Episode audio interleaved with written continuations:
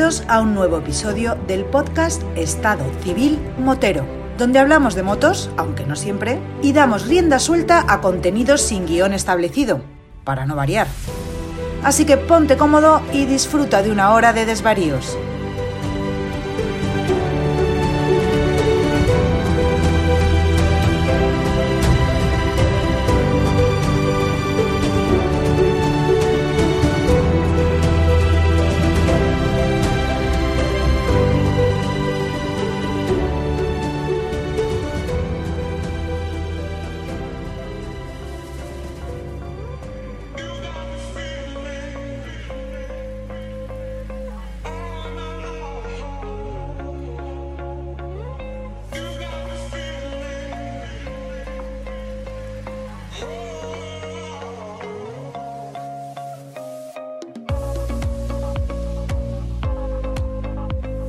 Pasa, chaval?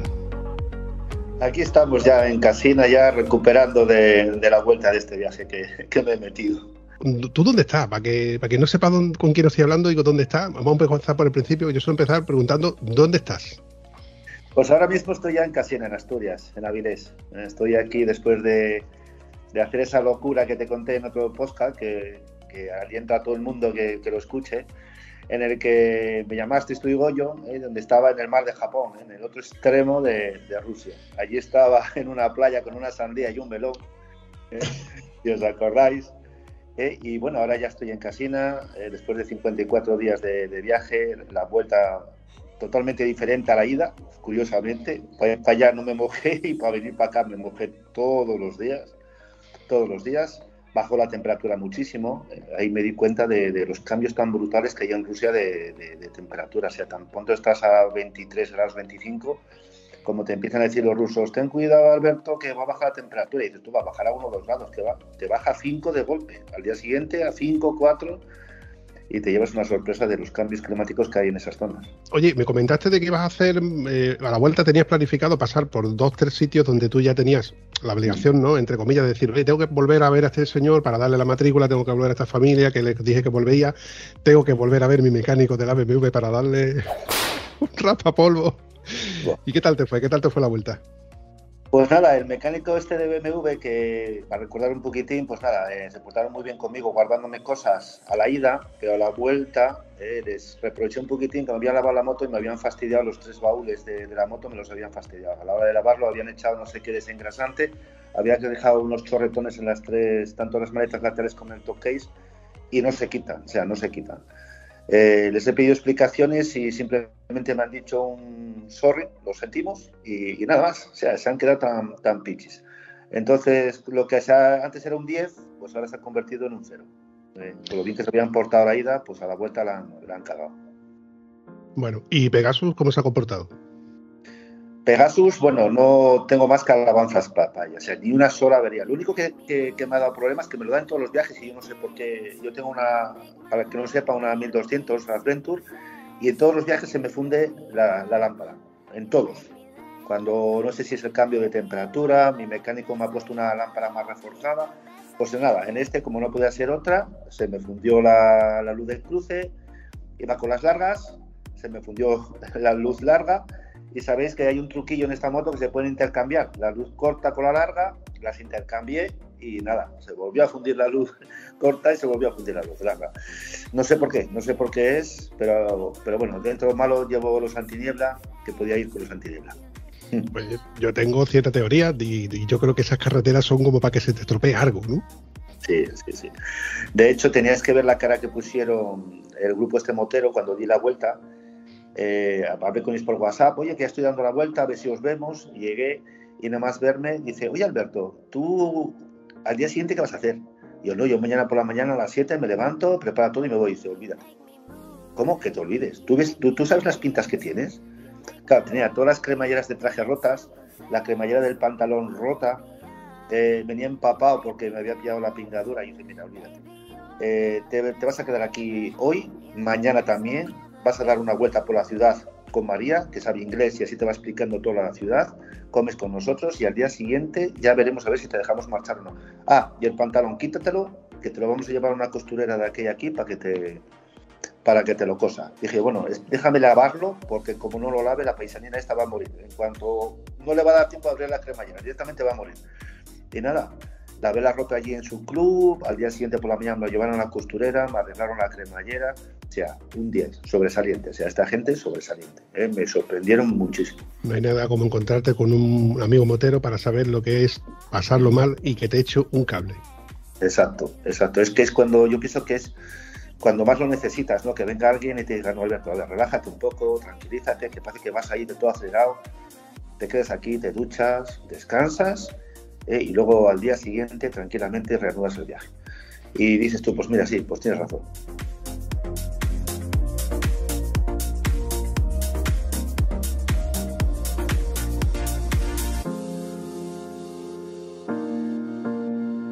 Oye, tengo una curiosidad que desde que empezó este viaje donde tú ibas hasta Macadán y vuelta y demás con estos 92 Tupperware que tenías ahí en, las maletas, eh, ¿has vuelto con alguno o los has ido gastando por el camino?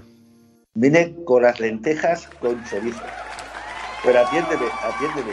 Claro, cuando patrocinó la carretilla, pues, que fue el que me dio las bandejas para el viaje, claro, yo quería hacer una foto espectacular en, en Moscú. Y cojo las, lentejas con chorizo, ahí va Alberto, en mitad de una valla en la Plaza Roja, pone las lentejas con chorizo en mitad de la valla, se separa y toda la gente que estaba allí, incluidos los guardias, y ¿qué hará este? Haciendo una foto a una caja que estaba hecha una porquería, claro, después de 28.000 kilómetros, imagínate cómo estaba la caja. ¿eh? Pues para allí le, dice la foto de lentejas con chorizo de la Plaza Roja para los de, para los de carretilla. Yo quiero esa foto, ¿eh? Sí, sí, te la mando que la tengo ahí para marcar. Y nada, me vine con dos o tres, que cuando vine para acá, pues hice, claro, yo venía diciendo, cuando llega a Asturias tengo que meterme unas costillas, pollo al ajillo. Y nada, nada más llegar, invité a los patrocinadores a comer y digo, bueno, eh, voy a sortear tres bandejas que me han sobrado y el que, el que le toquen se las come y no puede comer costillas. Muy bueno, muy bueno, sí señores. Hubiera estado, bien que lo hubiera grabado ahí, con el móvil y hubiera... Pero tiene que ser un, momentazo.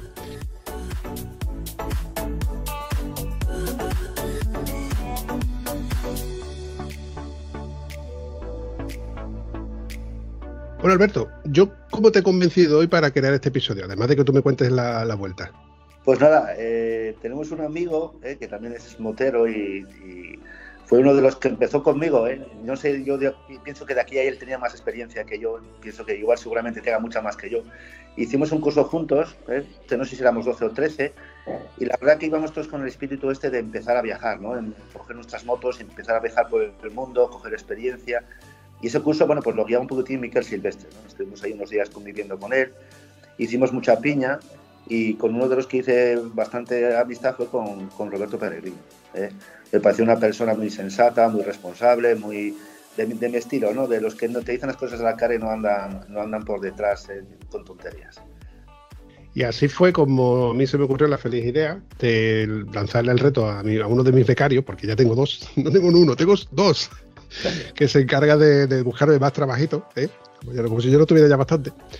Pero bueno, así fue un poco un momento entre broma, entre cosas. Y oye, pues Roberto Peregrín tiene también historias que contarte, porque es un motero también con, bastante badaje, ¿no? Con bastante categoría, bastante historias que contar. Y entre otras cosas, porque no tiene BMW. Y eso es una cosa que yo le voy a preguntar ahora.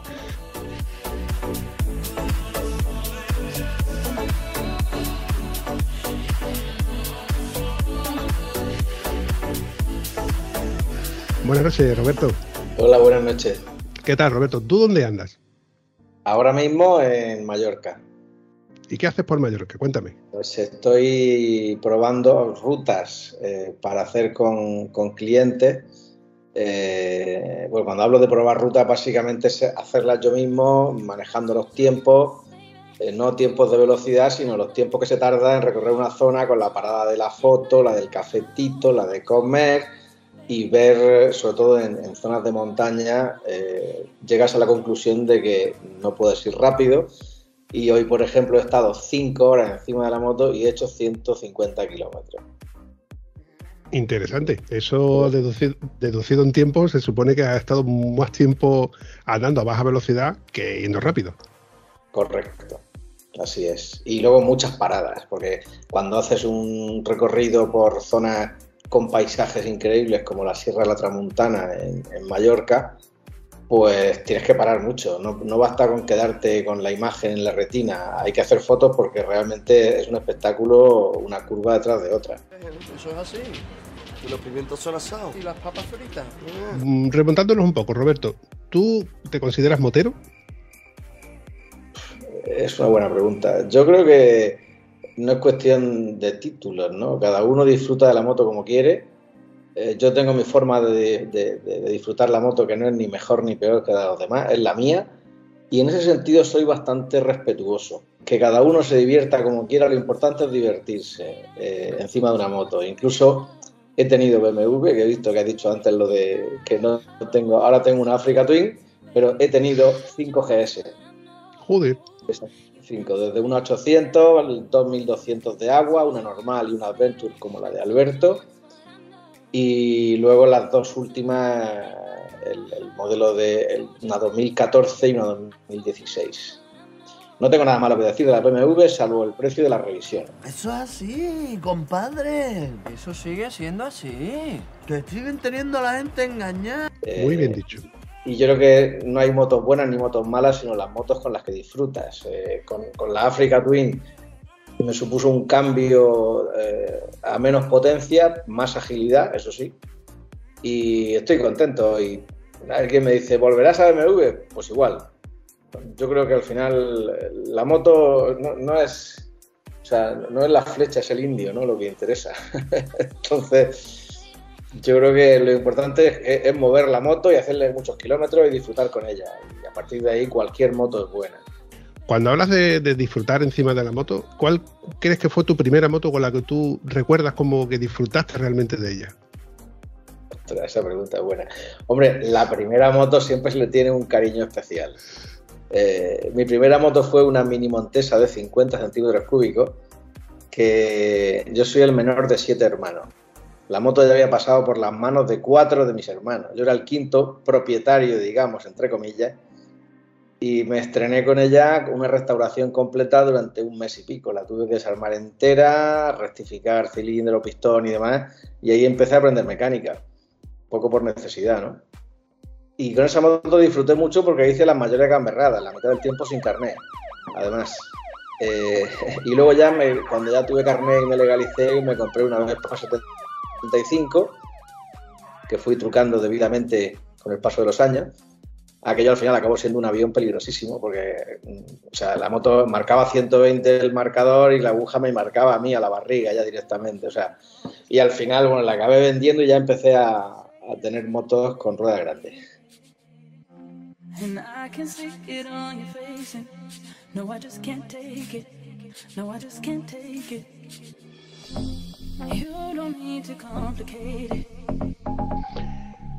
Alberto, ¿cuál crees tú que fue esa moto que con la que tú te identificaste como motero? Y dijiste, esta moto me robó el corazón. Pues mira, la, BMW, la, la, R1200CL, es una moto, no sé si os dais cuenta del modelo que es, una moto que sacó BMW para competir con Harley. A España mandó 48 nada más, 48 ¿eh? unidades nada más, y es muy raro verla. Y esa moto, aunque solo tenía 50 caballos, porque solo tiene 50, pesa una barbaridad esa moto para 50 caballos, pero venía con todo, ¿eh? velocidad de crucero, sillones calefactables, eh, era como ir en un coche. Y esa moto me encandiló, pero claro, me encandiló para el fin de semana, no para decir, bueno, el fin de semana la lavo, la saco, tomo el vermú con mis amigos, todo el mundo se va a quedar mirando para ella, porque es una moto que, que no hay muy pocas, pero luego a la hora de viajar, pues me pasa a la GS porque la GS es muy diferente. Puedes hacer recorridos más largos, tiene más, yo entiendo que es mucho más, más robusta que, esa moto, pero aquí la moto siempre me quedé con la, con la espinita de tenía que haberme la quedado, ¿eh? haberme la quedado en el garaje tapada con una lona y es haberla sacado cuando sea abuelo, ¿eh? haberla sacado ahí con mis nietos, eh, subir mis nietos atrás y venga, vamos a dar una vueltina en la, en la, en la moto vieja. ¿Esa R1200 es la misma que aparece en las películas de James Bond? Sí, solo que esta, esa es la C. La C es la aparece en la película de James Bond, pero luego sacaron la CL, que ya viene con toda la cúpula de tal estilo custom, con, faros, tiene, me parece dos faros, tiene cuatro faros adelante, es muy espectacular. Sí, sí, así en línea, exacto, es muy espectacular la, moto, muy, muy chula, muy chula. A mí me, me encandiló. Me reserría mucho a los compañeros porque esa moto, el alarma funcionaba con un mando a distancia. Tú sabes que soy policía y cuando estaba en el País Vasco, pues claro, los inhibidores no te dejaban. Entonces yo todos los días salía empujando la moto eh, de a 200 metros eh, y luego me subía a la moto y me arrancaba de aquella estaba en Santander, tú mira, toda la gente miraba conmigo diciendo, pero este todos los santas mañanas empujando la moto 200 metros. No lo entendía la gente, claro, dice, ahí me viene empujando. Y bueno, anda, son las cosas que tiene. Roberto, has comentado antes de que estabas en, Mallorca eh, preparando viajes. doy por hecho entonces de que tú te dedicas al tema de los viajes en moto. Yo me dedico al tema de los viajes desde hace 36 años. Eh, viajes convencionales, en general viajes de larga distancia, eh, por todo el mundo. En principio, por España, poco. Luego, la moto viene después. A principios del año 2000 empiezo a organizar viajes en moto, digamos, complejos, como puede ser cruzar África en moto o hacer todo Sudamérica, o como para un grupo de amigos yo como agente de viajes pues me ocupo de toda la parte logística de vuelos, hoteles, alquiler de motos y demás. Y la cosa empieza a tomar cierta relevancia y entonces pues en un momento aprovechando la estructura de agencia de viajes que tengo, lógicamente organizo viajes sobre todo mm, para gente que viene a España, Portugal, Marruecos y Europa. Sobre todo clientela norteamericana y latinoamericana. Algún cliente de inglés, pero sobre todo latinoamericano brasileños también. O sea, hago un poco receptivo en, lo que es eh, bueno, España y el resto de Europa. Yo, Roberto, quería hacerte una pregunta. ¿Tú notas mucha diferencia de la forma de conducir que tenemos, por ejemplo, en España a la que viene de, Sudamérica o de estos países? Cuando vas con ellos en moto, ¿notas diferencia respecto a cómo conducimos los españoles con las motos? Con Latinoamérica no noto grandes diferencias. Ellos van más pausados, quizás son más cuidadosos que nosotros por en la velocidad, en el mantenimiento. Me imagino que porque allí el coste de una moto es el salario de muchos años. Entonces las motos las cuidan eh, hasta unos niveles increíbles, ¿no? Casi cuidan más a la moto que a la mujer. Uy, uy, uy, uy, lo que ha dicho.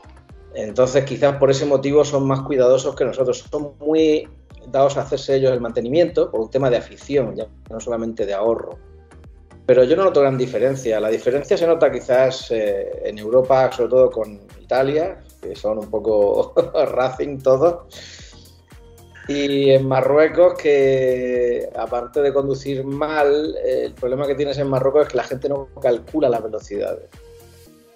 Allí todo el mundo va despacio, con lo cual ellos piensan que tú vienes despacio y en un cruce piensan que les da tiempo a salir. Y si no estás espabilado, pues te los comes pero en general eh, con Latinoamérica por lo menos no noto grande, no veo grandes diferencias.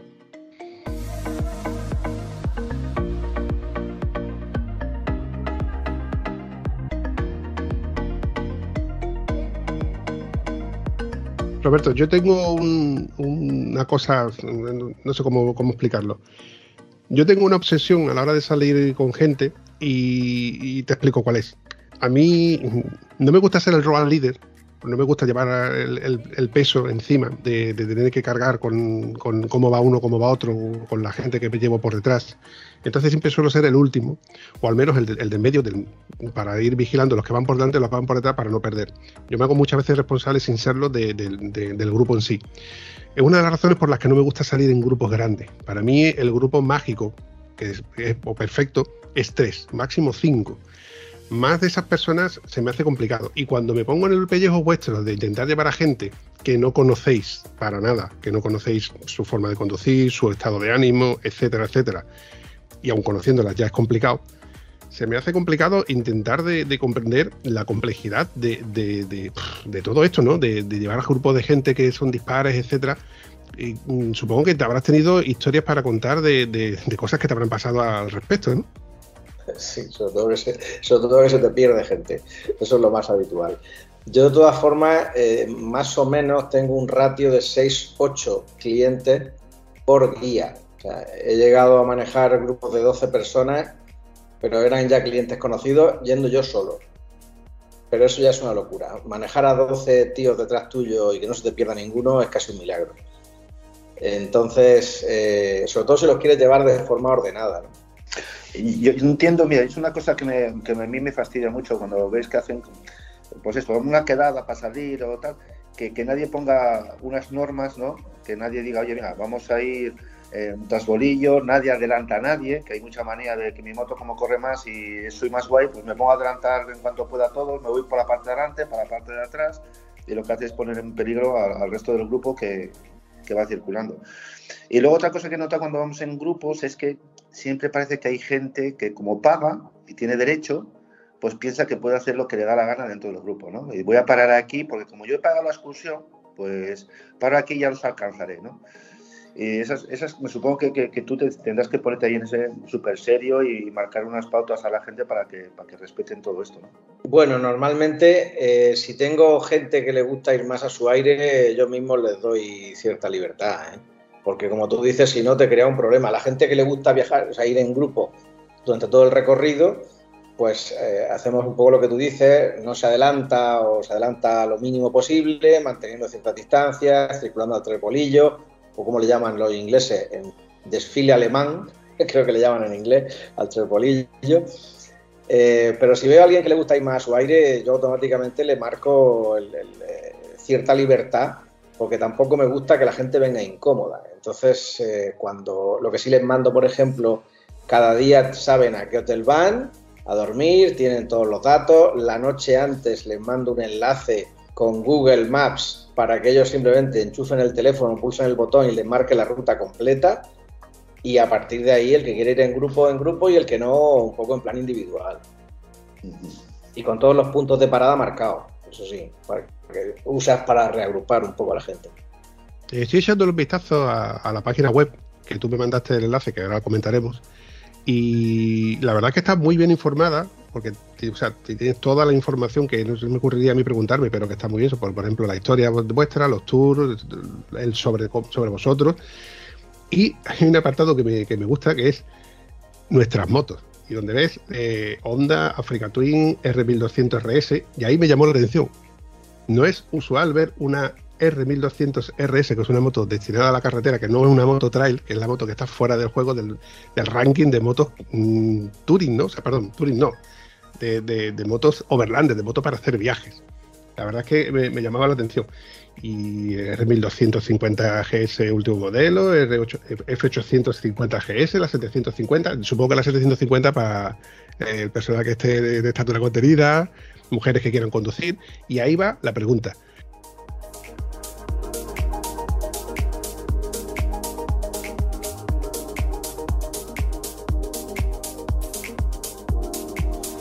Alguna que otra mujer eh, se habrá apuntado a, vuestro, a vuestros viajecitos? Sí, a las mujeres les gusta sobre todo la, 750 porque es una moto muy bajita y muy fácil de llevar. Antes eh, de, este, modelo usaban la monocilíndrica, la 650, lo que pasa es que aquellas motos eran altas, eran más altas. Entonces la, nueva, o la nueva, desde la 750 la bicilíndrica ya son modelos que le pones el asiento bajo y es una moto realmente bajita. En todos los casos se le suele colocar una, cúpula un poquito más grande porque la de serie no cubre absolutamente nada. Estábamos en tiempo de, post-COVID. Eh, la pregunta es, ¿cómo te ha afectado el, COVID? ¿Cómo lleváis ahora el post-COVID con este tema de las vacunas y demás, los países con el tema de los certificados COVID y demás? Un coñazo, ¿no? Sí, ahora mismo estamos tratando de recuperar la normalidad, a ver si somos capaces de recuperar lo que se perdió cuando empezó la pandemia, que teníamos tres grupos confirmados, uno de ellos bastante grande, y claro, todo eso se fue a la mierda eh, directamente. Entonces vamos a ver, claro, dos años más tarde si sigue habiendo el mismo interés, y...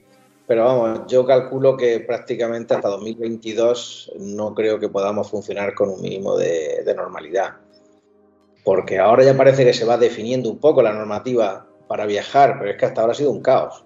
Y además no coincide lo que dicen los medios de comunicación que te piden para entrar a un país con la realidad. Yo acabo de ir a Alemania, para ir a Alemania no me han pedido nada más que el certificado de vacunación, pero para volver a mi casa he tenido que rellenar el cuestionario QR, enseñarlo en Alemania, enseñarlo en España, o sea, más pegas para volver a España que para ir a Alemania. Entonces, eh, yo creo que hasta 2022 no, no vamos a retomar ni, la más mínima normalidad. Por eso estoy aprovechando ahora para hacer recorridos de prospección, sobre todo para intentar que cuando llegas con un grupo no te plantees hacer un recorrido que no se pueda hacer, que no te da tiempo en un día. Tienes que tener los tiempos muy medidos, porque además cuanto más grande es el grupo, más, más lento vas. Tienes que ir con margen. Yo lo de, lo de la descoordinación estoy totalmente de acuerdo que este año ha sido un caos. Yo, ya visteis que para ir para allá fui en, de tres días de un tirón, porque supuestamente en Rusia te pedían el, el, la PCR, te la piden, no vas a poder acceder. Llegué a Rusia, no me pidieron absolutamente nada, la PCR no me pidieron absolutamente. Pasé toda Europa y nadie me paró, nadie me pidió nada. Pero sin embargo, a la vuelta, pues a la vuelta, pues los letones sí me pidieron ya el, el pasaporte este de que había estado vacunado.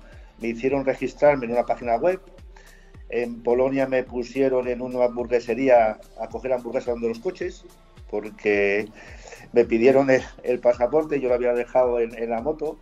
Y dicen, ah, pues te pones donde los coches y ya está. Y imagínate la imagen, un coche, yo en medio y otro coche detrás mía para pedir una hamburguesa. Dije yo, pero bueno, esto es surrealista totalmente. Hasta que me di cuenta, digo, madre, espera, espera, que tengo una foto, tengo una foto en el móvil. Y entré dentro, enseñé la foto y ya me dejaron acceder dentro. Pero que cada país estaba haciendo lo que, lo que no sé, realmente, tanto que dicen que la Unión Europea está unificada a los criterios del COVID, nada, la época, a la, a la hora de viajar, pasar fronteras y demás, era un caos. Cada uno te pedía una cosa.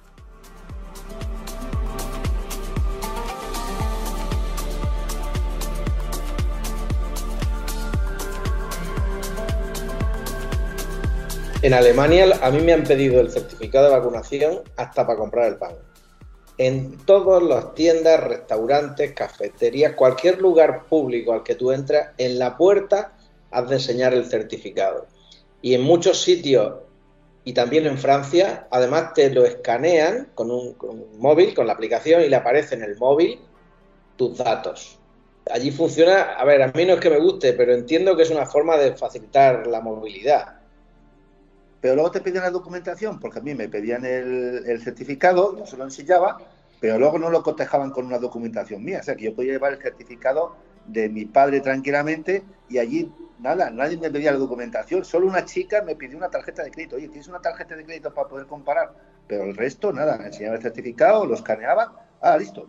Y yo, pues si no, no, no me has pedido ninguna documentación, tendrás que cotejarlo con mi DNI o con mi pasaporte. O sea que... A mí una vez nada más me, la, me han pedido la, pero hombre, se supone que, que es que lo que tampoco puedes poner a una, a una, panadera a hacer de policía. Es que yo creo que hay que tener una cierta flexibilidad. Está claro que hay que tener ciertos criterios, ¿no? Hacer que una chica que ya de por sí te echa gasolina, por ejemplo, y ya tiene su complicación, vendiéndote pan dentro de la gasolinera y demás, si encima le hace de policía, como estás diciendo, donde te está pidiendo certificado COVID, no sé, chico. Creo que eh, esas cosas, por ejemplo, en España no sería complicado de verlo, o creo que no, es viable, no, no, lo, no, veo viable. Roberto, mmm, háblame de un viaje así random que se te ocurra a ti, de contar alguna historia que me puedas contar sobre qué te haya pasado. Bueno, eh, uno de los viajes que le tengo mucho cariño y que fue el, el, inicio de otros viajes posteriores a la misma zona fue uno que hice hace como 10 años por los Balcanes, Eslovenia, Croacia, Bosnia-Herzegovina y todavía había eh, marcas de la guerra. Lo que pasa es que ya estaba más tranquilo, sobre todo, bueno, Eslovenia, por supuesto, Croacia, pero en Bosnia aún olía a pólvora. estaba un poco complicadita la cosa. Y aún así, la verdad es que fue un, una zona que me encantó y de hecho he vuelto cuatro veces más, porque me parece de un exotismo increíble, está muy cerca, el primer viaje que hicimos fueron 16 días desde Madrid, o sea, algo relativamente rápido. Y, y es una, una, zona donde además disfrutas con la moto por, por, las carreteras que tienen, algunas un poquito peligrositas, o sea, no, no, no, da para hacer grandes alegrías de pilotaje, pero el interés que tiene a nivel de paisaje y a nivel de gente es increíble. Y Sarajevo es que es una especie de pequeña Estambul. Eh, allí además tuvimos eh, conocimos a un tipo que, fue un poco la, muestra de, que puede haber canallas y, y, héroes en la misma persona, ¿no?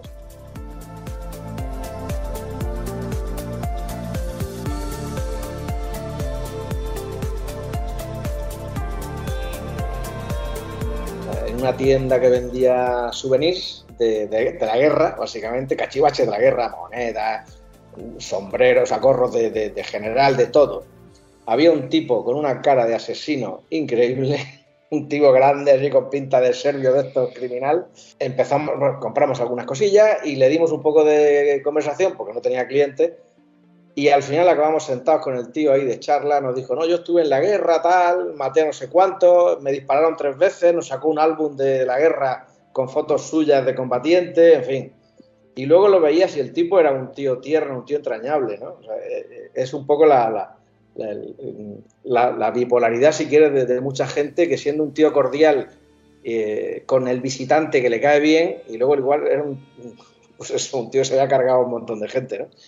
esa, esa, dualidad yo creo que en Rusia es muy común también, eso lo puede confirmar Alberto, ¿no? El ruso son gente muy áspera, de carácter, pero muy familiares luego, o sea, como cuando atraviesan la barrera de la confianza, son gente súper familiar. Son personas que, que, a mí me da la sensación que están acostumbradas a que nadie les da nada, nadie les regala nada. Entonces, en cuanto tú tienes una buena palabra y les regalas algo, se quedan descolocados, los descolocas y entonces automáticamente parece que dice, uff, si esta persona, yo tengo que tener un detalle con ella, sea como sea. Y, yo es la gran, cuando les he cogido el tranquillo, porque al principio yo me desesperaba, porque te pones a hablar inglés, te decían, habla ruso, que estás en Rusia, y se dan media vuelta y te piraban, y te dejaban allí, ¿eh? te dejaban allí, ah, les daba igual que echar la gasolina que no. Entonces una vez tú que coges el rol de, venga, pues te doy una pegatina, te doy una botina de vino, pum, ya cambiaba totalmente y te das cuenta que eran unas personas que, bueno, que tenían el corazón más grande que, que podías encontrarte. Yo creo que ese carácter que tú eh, dices de los rusos es un poco típico de, más allá de lo que pueda tener cada país como, como a carácter, es un poco típico de las zonas remotas, donde gente que vive muy aislada, en territorio inmenso, eh, la gente es un poco así. En Chile, por ejemplo, en la Patagonia, te encuentras gente también un poco, no son tan antipáticos como los rusos de entrada, quizás porque nos comunicamos bien con ellos en, castellano, pero son gente un poco seca, así un poco arisca, ¿no? Y luego enseguida cuando rompen la barrera, súper cariñosos, familiares, eh, hospitalarios, se nota, se nota muchísimo, ¿no? En, en, Sudáfrica te pasa también algo parecido. Yo creo que es la gente que vive en territorios muy, muy, aislados no sé si es un tema de supervivencia o una especie de solidaridad con la gente que va de, viaje, no sé, no sé exactamente la explicación, pero coincide mucho en, gente que vive en territorio aislado.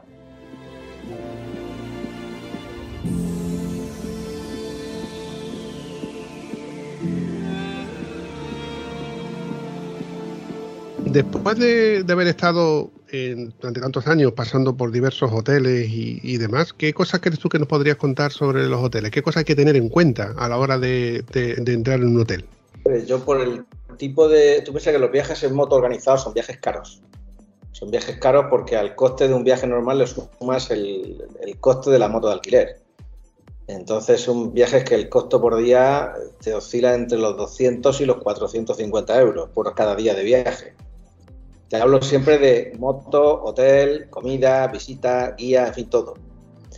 Eh, entonces, eh, se suelen utilizar hoteles buenos por un tema de, hacer un viaje de precio alto, pero hay veces que para acceder a ciertas zonas eh, remotas, pues te toca asumir ciertas incomodidades o aceptar algunos hoteles, digamos, más o menos flojos y en algún caso para acceder a sitios maravillosos como no sé, por ponerte un ejemplo, en el lago Malawi, en África, eh, estuvimos con un grupo allí en un hotel que era una auténtica mierda.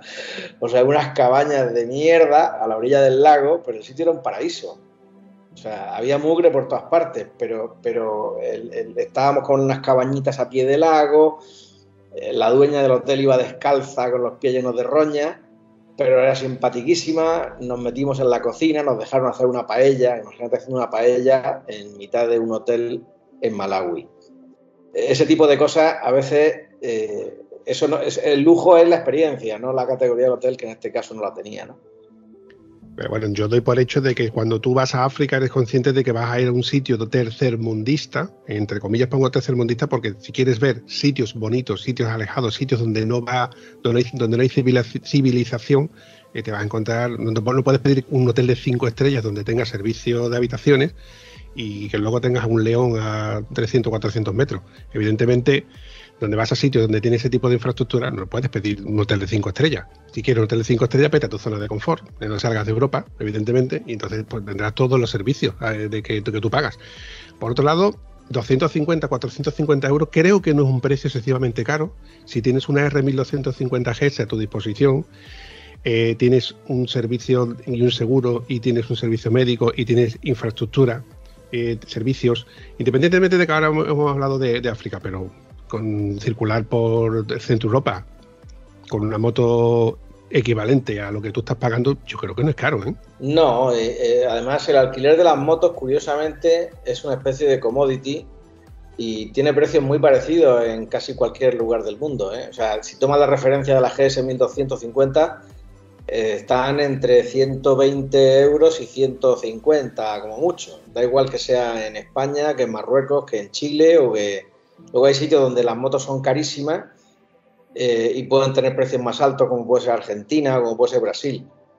Pero en general eh, el precio te lo va a marcar. La, moto es, algo estándar y luego puedes jugar con, el, con la categoría del hotel. Lo que pasa es que si la moto ya te cuesta la mitad del gasto diario, pues por mucho que bajes a la categoría del hotel, eh, tampoco puedes hacer milagros, ¿no? Y quizás por eso tiendes a irte a un hotel de más categoría. Alberto, ¿cuál crees tú que en todo tu viaje ha sido la ciudad donde peor has conducido? En el curso ahí en, Rusia, eh, venía de una pista de tierra y me metió a la ciudad y bueno, aquí va a estar asfaltado. Bueno, impresionante. Los autobuses subiéndose por encima de la acera para esquivar los baches que había en mitad de la carretera. Yo pegando golpetazos en, el, en, la protección que llevo abajo en el cárter, digo, bueno, esto es increíble. Que una ciudad, que una ciudad como Irkutsk eh, esté llena de baches, de agujeros. Bueno, llegué al hotel y de hecho a la vuelta dije, no paso por esa ciudad, o sea, como si tengo que rodearla, pero no voy a pasar por esa ciudad. Eh, yo pienso que ha sido la, peor con diferencia. Eso sí, cámaras de vigilancia y radares en todas las esquinas. Es lo que me hace a mi gracia, Dios. Si no tienes asfaltado la ciudad y tienes todos radares por todos lados. Impresionante. ¿Y tú, Roberto? Eh, yo lo más salvaje que he visto conduciendo es el Cairo. La ciudad más peligrosa que conozco, el Cairo para, conducir con una moto. Por la agresividad, por la suciedad de las carreteras, porque no controlan nada, no respetan ninguna norma y además por la densidad de tráfico. Eh, en Nuakchot, en Mauritania, conducen igual de mal, pero como son poquitos, pues no es tan peligroso. Pero están igual de chiflados. Los, los camioneros mauritanos están igual de chiflados que los, que los egipcios, ¿no? Y luego Nairobi también es una ciudad muy agresiva conduciendo. Lo que pasa es que tampoco es una ciudad tan, tan inmensa como puede ser el Cairo. Estambul. Sí, Estambul es muy denso el tráfico, pero no es tan eh, tan alocado. Lo que pasa es que hay tantísimos coches. Eh, yo Estambul es la única ciudad que he ido de viaje en moto, que he salido a cenar con la moto y he tenido que volverme al hotel porque no era capaz de aparcarla en ningún sitio. Una moto. Bueno, eran seis motos, pero bueno. Pero no fuimos capaces de aparcar en la zona de restaurantes porque no había sitio ni para meter una moto.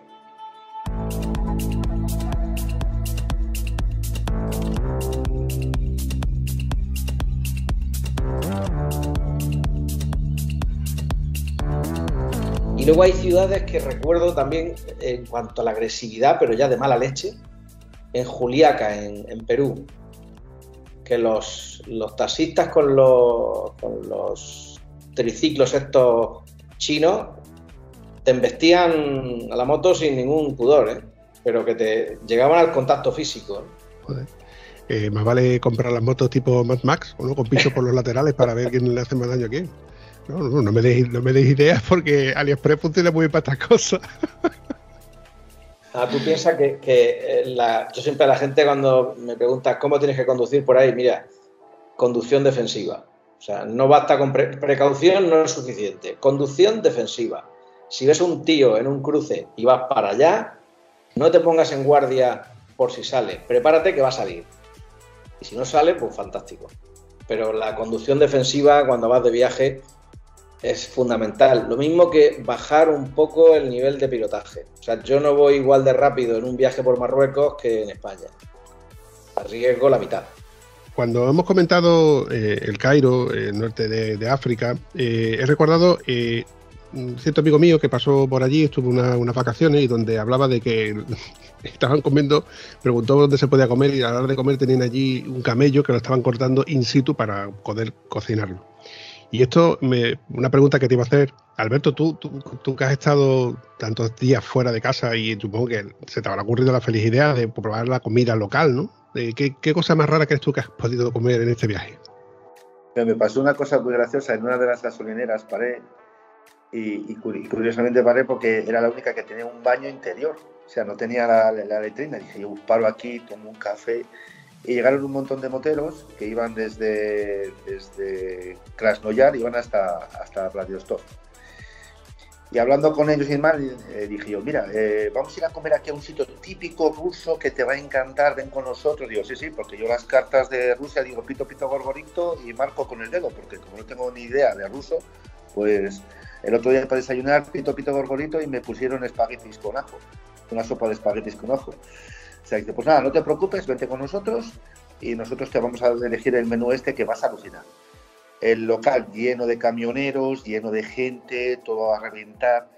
Y cuando me siento a la mesa, yo ahí frotándome las manos, me vienen con unas lentejas con salsa de tomate y cuatro zanahorias. Y yo puse una cara muy diciendo, ¿y esto es? Pues en Rusia es lo, típico, ¿no? Allí en aquella zona era, pues eso, lentejas con salsa de tomate, era lo máximo. Lo que viene siendo aquí un puchero. Un puchero, sí, sí, y ahí estaba todo el mundo alrededor del puchero, que aquello era un, manjar, ¿no? Entonces muchas veces te das cuenta de lo, que tenemos en España, ¿eh? que la gastronomía que tenemos en España te das cuenta cuando llegas aquí y te sientas a la mesa y dices, madre de Dios, la, variedad de cosas que tenemos aquí. Y en otros países no tienen sota caballo rey, no tienen más. Yo he dicho un puchero porque, como andaluz que soy, es la comida típica de aquí, pero acabo de acordarme de que vosotros allí tenéis las faves y ese pedazo de cacho de trozo de filete empanado con vuelta y vuelta, ¿cómo se llama? Cachopo, papi, cachopo. Que como tienes ganas de otro cachopo, pues eso. no te acordabas tú del nombre.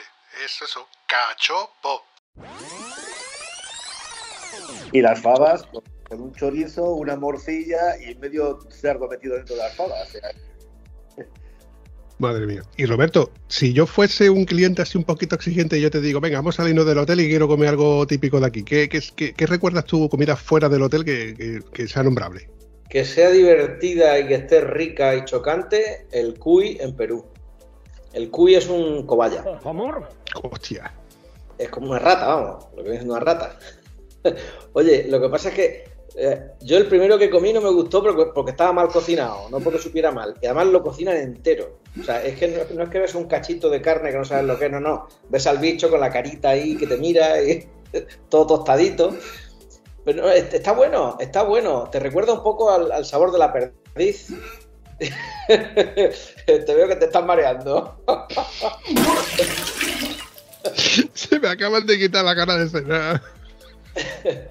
no, no, está buenísimo. El, cuy fritito, si está bien hecho, cuando muerden la piel, porque le quitan nada más que los pelos, pero la piel te la come. Es como comer galletas María, se deshace, o como si fuera un torreno muy tostadito.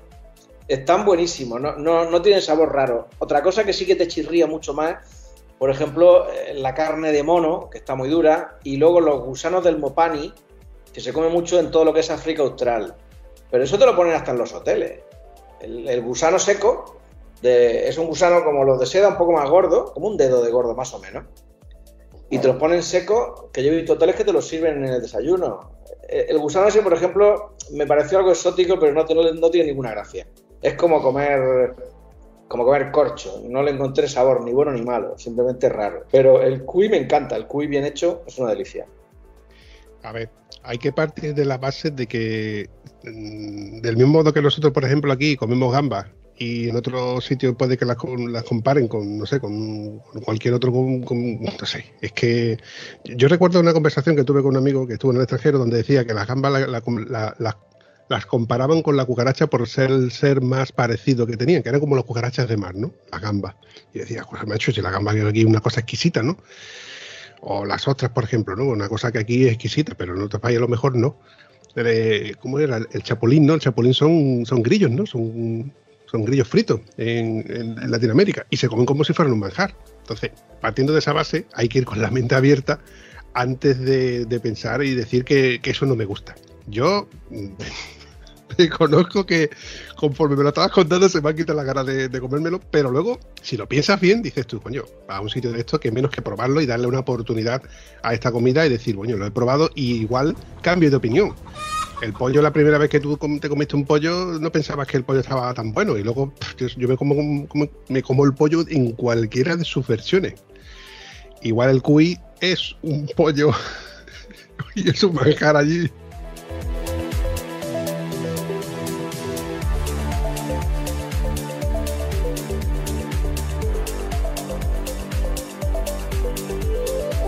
Aquí yo creo que hubo un intento de, montar granjas en, España de cuy, es un cobaya, es, como un conejo pequeño.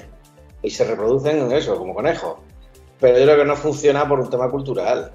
Pero el bicho está bien rico, ¿eh? Bueno, yo no, escuché no hace mucho de que se están abriendo granjas de, avestruces para, para, la comida. Sí, hubo una, por eso hace ya años, hubo una moda de montar granjas de avestruces en España y mucha gente invirtió parte de dinero. Yo también estuve a punto de montar una. Me pillé además en Zimbabue y estuve recabando documentación y demás. Lo que pasa es que no estamos preparados, no hay mataderos especializados para avestruz pero el avestruz es como el cerdo, o sea, se aprovecha todo. Alberto, en este viaje yo estoy doy por hecho de que tú el tema de la improvisación es, es, el, pan nuestro de cada día. Tú te levantas por la mañana, haces kilómetros, pero te encuentras con que no vas a hacer los kilómetros que puedes hacer y tienes que parar, tienes que dormir y tienes que improvisar, ¿no? Tú no vas a hoteles porque el hotel lo llevas a, cuesta, creo que no tenías inconveniente. Dedujo que alguna historia te habrás encontrado de no poder acampar o tener que acampar y pedir permiso, cosas de ese tipo, ¿no? A mí me ha pasado de, estar una hora buscando sitios para hacer caca. O sea, literalmente. ¿eh? De ir y decir, bueno, es que no me aguanto más, eh, a ver dónde empezaba a ir encima de la moto, que no aguanto, que no aguanto, paro aquí y me cae. No paran de pasar camiones, paran de pasar coches, me dejo aquí la moto, me meto con el papel higiénico detrás de ese árbol, que detrás de ese árbol hay una zanja y y bueno, yo llega un momento que te empiezas a reír, dices, manda narices en plena Siberia que está rodeado de bosques y no soy capaz de encontrar un sitio para poder eh, descansar ¿no? tranquilamente. Y me ha pasado de muchas veces ver algún... Lo pasé muy mal una vez que vi un lago y me puse a bajar por unas rodadas de un todoterreno y claro, allí todo el mundo va en todoterreno. Claro, empiezo a bajar las rodadas, en esto empiezo a que las rodadas, una se va para abajo y otra para arriba, claro. Es como si el todoterreno se pone de lado tú vas en moto, ¿cuál cojo? ¿La de abajo o la de arriba? Venga, la de abajo. Y empiezas a bajar y empiezas a bajar y cuando llegas abajo, un charco, pero un charco inmenso. Dices tú, bueno, ya empiezas a cagarte en todo. Y dices, ¿tú ahora qué hago? Pues nada, tuve que tirar la moto, bajar todas las cosas, arrastrar la moto, dar la vuelta a la moto arrastrándola, ponerla de pie, poner todas las cosas otra vez y otra vez para arriba. ¿Eh? Y nada, ahí tienes que decir, bueno, venga, con calma, con tranquilidad, eh, vete quitando las piedras que hay aquí para poder dar la vuelta a la moto, no rompas nada, ten cuidado con... Y nada, eh, luego vas diciendo, ¿quién narices me mandaría a mí meterme por este camino? ¿Quién narices? Pero claro, llega un momento en que te tienes que meter, porque si quieres acampar o quieres ir mismamente un momento al baño, tienes que meterte por esos caminos. Luego, claro, como vas con la moto tan sumamente cargada, ojalá fuera la montesa de, Roberto, que le das la vuelta así, con el culo le das la vuelta y tiras de, frente. Cuando llevas una moto cargada hasta arriba y con un montón de peso, pues a veces lo pasas, lo pasas bastante mal. Pero bueno, es lo que tiene la aventura, que cuando llegas a la carretera te sonríes y te lo conseguí. Parece que te llenas de, orgullo tuyo, dices, mira, he tardado dos horas por capullo, pero bueno, lo he conseguido.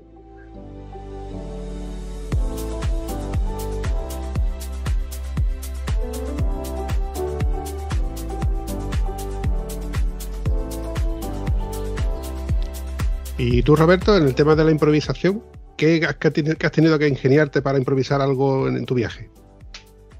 Eh, bueno, sobre todo, yo, yo soy poco de acampar. O sea, reconozco que soy un poquito eh, comodón en ese sentido. No tanto porque, me, me incomodo dormir en tienda, que me gusta, pero para mí la idea del camping es sobre todo para dormir en sitios donde no hay hoteles, o sea, eh, como algo especial. Pero aparte de eso, acampo muy poco, sobre todo en un viaje al sur de Brasil, me llevé un equipazo de acampada maravilloso, lo cargué en la moto y 5.000 kilómetros más tarde ahí seguía el equipo de acampada que no lo solté ni los pulpos. O sea, pasé la tienda de campaña, el saco, un equipazo de la leche y lo acabé regalando allí en Uruguay porque me gustan más los hoteles baratos, son más divertidos y al final cuando estás pagando 10, 15 dólares por una noche de hotel con desayuno, ¿por qué vas a acampar? Si es que, es que es muy barato y siempre conoces gente y más en Brasil que la gente es súper súper divertida, ¿no?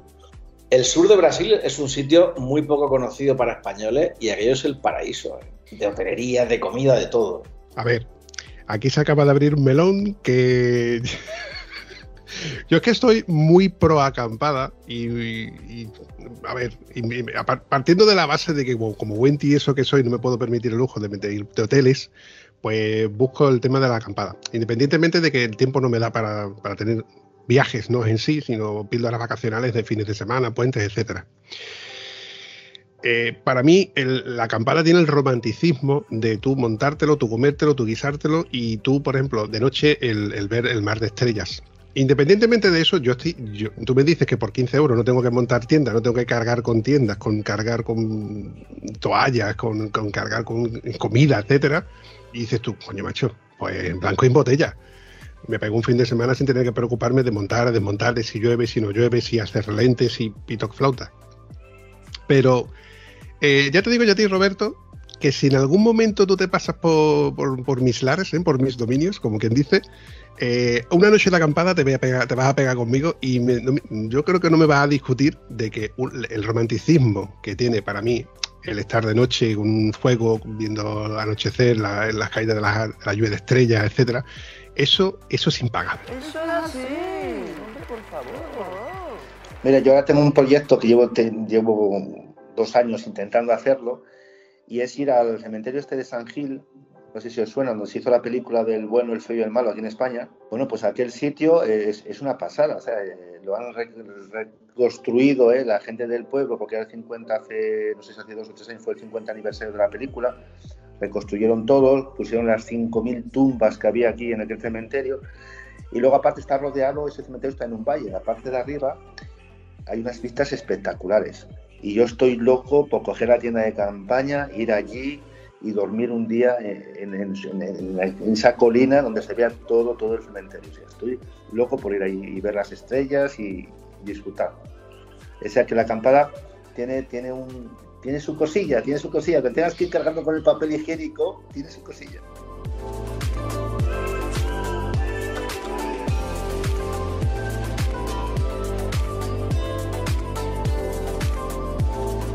Yo te acepto ese reto de llevarme un día de acampada por ahí, eh, porque ya te digo, para mí el, el, acampar es como un plus. O sea, que no lo haga de forma habitual, nada más que en ocasiones, eh, pues eh, le, da un cierto encanto. ¿no? Tengo de hecho un amigo de Murcia que todos los años nos hacemos una escapada de camping, los dos.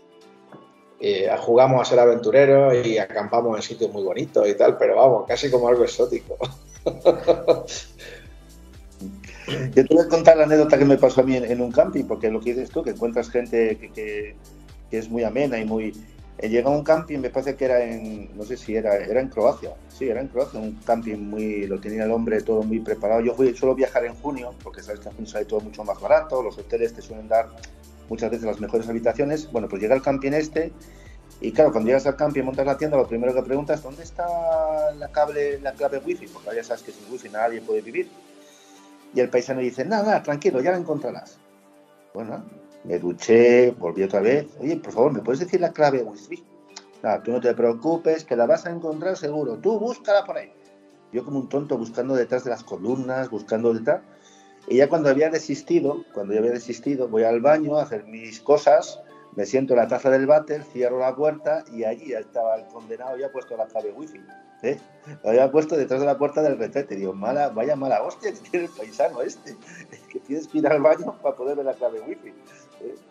Y luego se reía, luego el paisano se escojonaba porque dice, ojo, es el comentario de todo el mundo, es el comentario de todo el mundo. No, no, no me extraña. Toma nota, Roberto.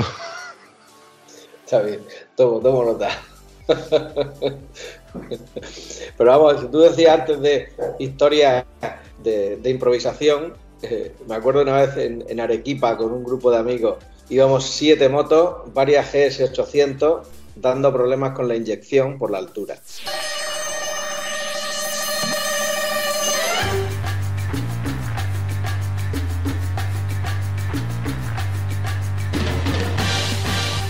Se nos hizo de noche. Entramos en Arequipa después de sortear 200 camioneros asesinos antes de entrar a la ciudad.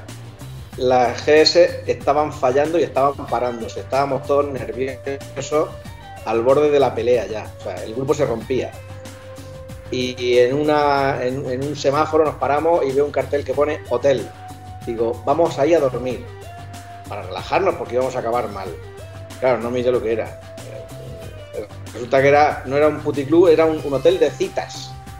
Entonces, te daban la habitación, te daban la llave, el papel higiénico y la pastilla de jabón directamente en la recepción. No sabes qué noche pasábamos. O sea, porque claro, unas carreras por los pasillos por la noche, pero la verdad es que al final fue divertido, porque lo que iba a acabar en drama, porque estábamos todos muy nerviosos, muy cansados, al final nos partimos de la risa, eh, pero, pero hay que tener cuidado con ese tema. El tema del cansancio en los viajes es muy importante. Cuando estamos muy cansados, somos como los niños pequeños.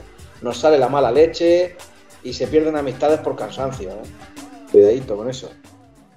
Por eso, cuando Bambi me preguntaba en, los, en el primer post que me hizo que por qué viajaba solo, una de las razones era esta que acabas de exponer tú, que cuando estás en el viaje y vas sufriendo y vas, eh, no aguantas nada. No aguantas. Puedes ir con tu mejor amigo, el que darías la vida por él en 30 segundos, que al final vas a acabar rozando. Si el viaje es para sufrir, tarde o temprano vas a acabar rozando y es una pena que acabes con la amistad a un montón de años, porque en un viaje pues te has sacado, te has ido de quicio y a que se acaba mal con el compañero. Por eso yo digo, prefiero viajar solo y para fin de semana con mis colegas.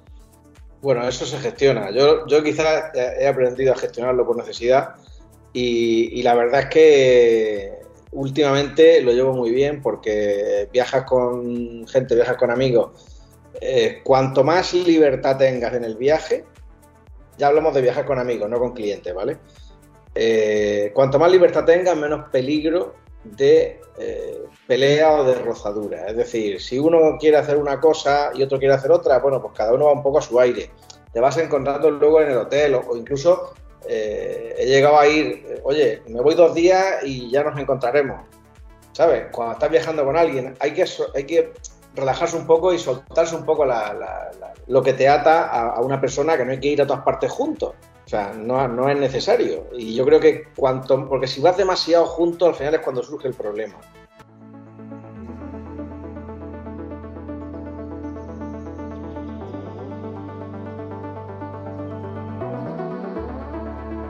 Yo soy partidario de que el roce no hace el cariño, el roce hace rozaduras. Partiendo de esa base, tan, tan bueno es como viajar en, pareja o, en, con un grupo de amigos donde tienes conversación, tienes compañía, etcétera, como puede ser incluso eh, un detonante.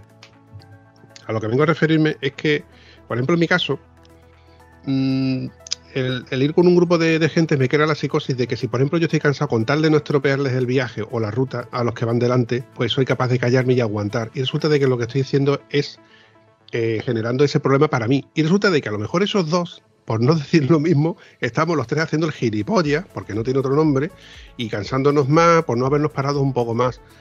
Eh, a lo mejor resulta de que uno fuma y se para cada cinco minutos por fumar, que puede que sea un fastidio, pero esos cinco minutos que paran para fumar nos viene bien para echar una charla, aprovechar para beber agua, estirar las piernas, mirar la rueda a ver si tiene mala presión, no sé qué, echar un vistazo, etcétera.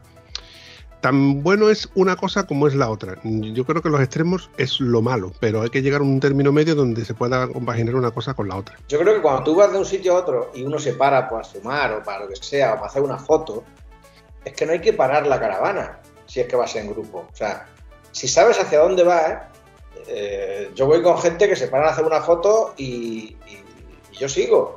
O al revés, yo me paro porque me, es algo que me gusta, fotografiar, y cuando vienen y le veo que empiezan a aflojar la velocidad, les digo que sigan, que sigan. Evidentemente, cuando sabes a dónde vas, tienes un punto de destino cada día. A mí, cuando voy con gente, sí me suele gustar saber por la mañana dónde voy, o sea, dónde voy a dormir.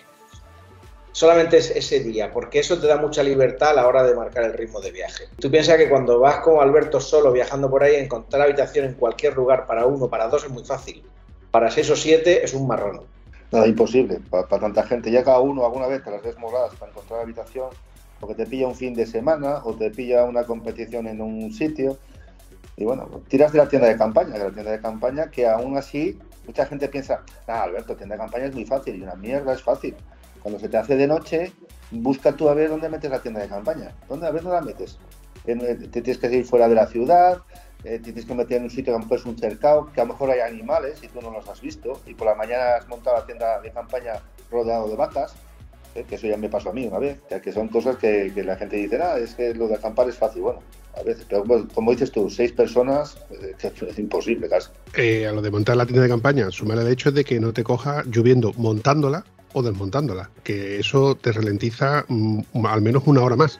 Y luego el tema de que si tú has montado la tienda de campaña dentro de la maleta de la moto, luego tienes que volver a montarla mojada y tienes que meter dentro de la tienda de campaña mojado. A ver, que tanto yo, volviendo al tema de la tienda de campaña, yo estoy tan a favor como en contra. O sea, el que se pueda permitir el lujo de ir a un hotel de 5 estrellas, ole su huevo y que lo haga. Y el que pueda ir a un R1250 último modelo, que lo haga. El que no, pues evidentemente que busque la alternativa pero que tanto inconvenientes como ventajas tiene. Eso es así, compadre. Eso sigue siendo así.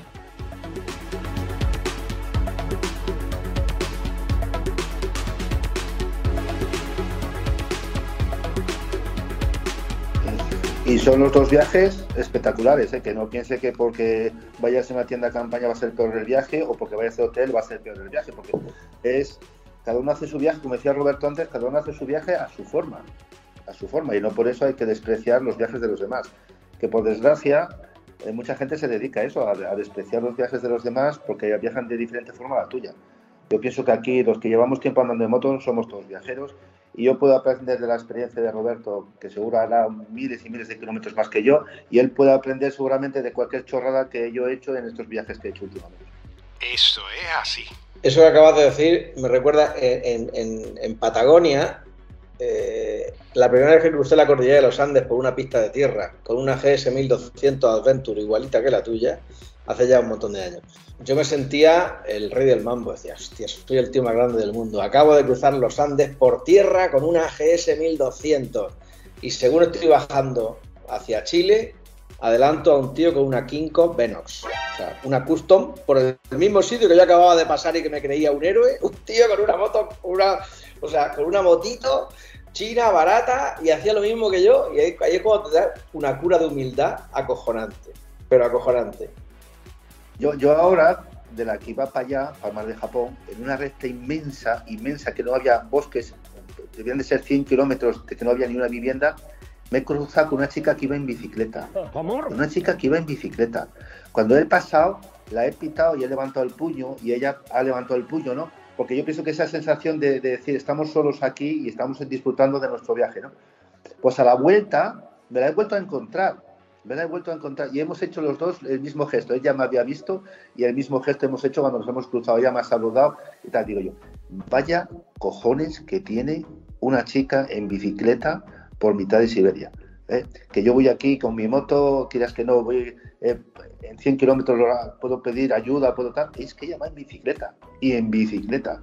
O sea, hay gente por ahí que no tiene YouTube, no tiene Facebook, no tiene Instagram y hace viajes que si los detallaran íbamos a decir soy un pringao. O sea, a lo de esta gente yo soy un pringao. Por eso no existe el motero auténtico ni el viajero auténtico. Cada uno viaja como quiere, como puede o como le da la gana. Y todas las formas son respetables. Que luego puedes hacer chistes de cómo van algunos. Pues sí, eso siempre da juego, ¿no? Eso es una verdad como un castillo. En Sudamérica, por ejemplo, los moteros eh, argentinos, sobre todo, y uruguayos, se ponen a echarle cosas a la moto y, y se les va la cabeza, ¿eh? O sea, no es, no es que lleven la tienda, llevan la tienda, el saco, media vaca, la parrilla, o sea, y la bandera del país, por supuesto. Que a un amigo uruguayo le tuve que explicar que la moto se le movía porque llevaba el tipo una bandera de un metro y medio de Uruguay. Y claro, le provocaba turbulencia a la moto. dice, che, qué bueno que recogí la banderita y ya la moto no se mueve. o sea, cargan las motos como si fueran camionetas. Es alucinante. Pero bueno, cada uno tiene su forma de ver las cosas. Sí, mira, a- hablando de esto, yo la última acampada que hemos hecho, eh, hemos recapitulado bastante sobre lo que es necesario llevar y lo que no es necesario llevar. A ver, para una acampada de dos días, pues somos capaces de llevar una plancha porque tenemos sitio para llevarla, pero si fueran más días, evidentemente te prescindes de la plancha y te buscas la vida con lo que sea. Que por cierto, lo de los Tupperware carretilla ha quedado tendencia.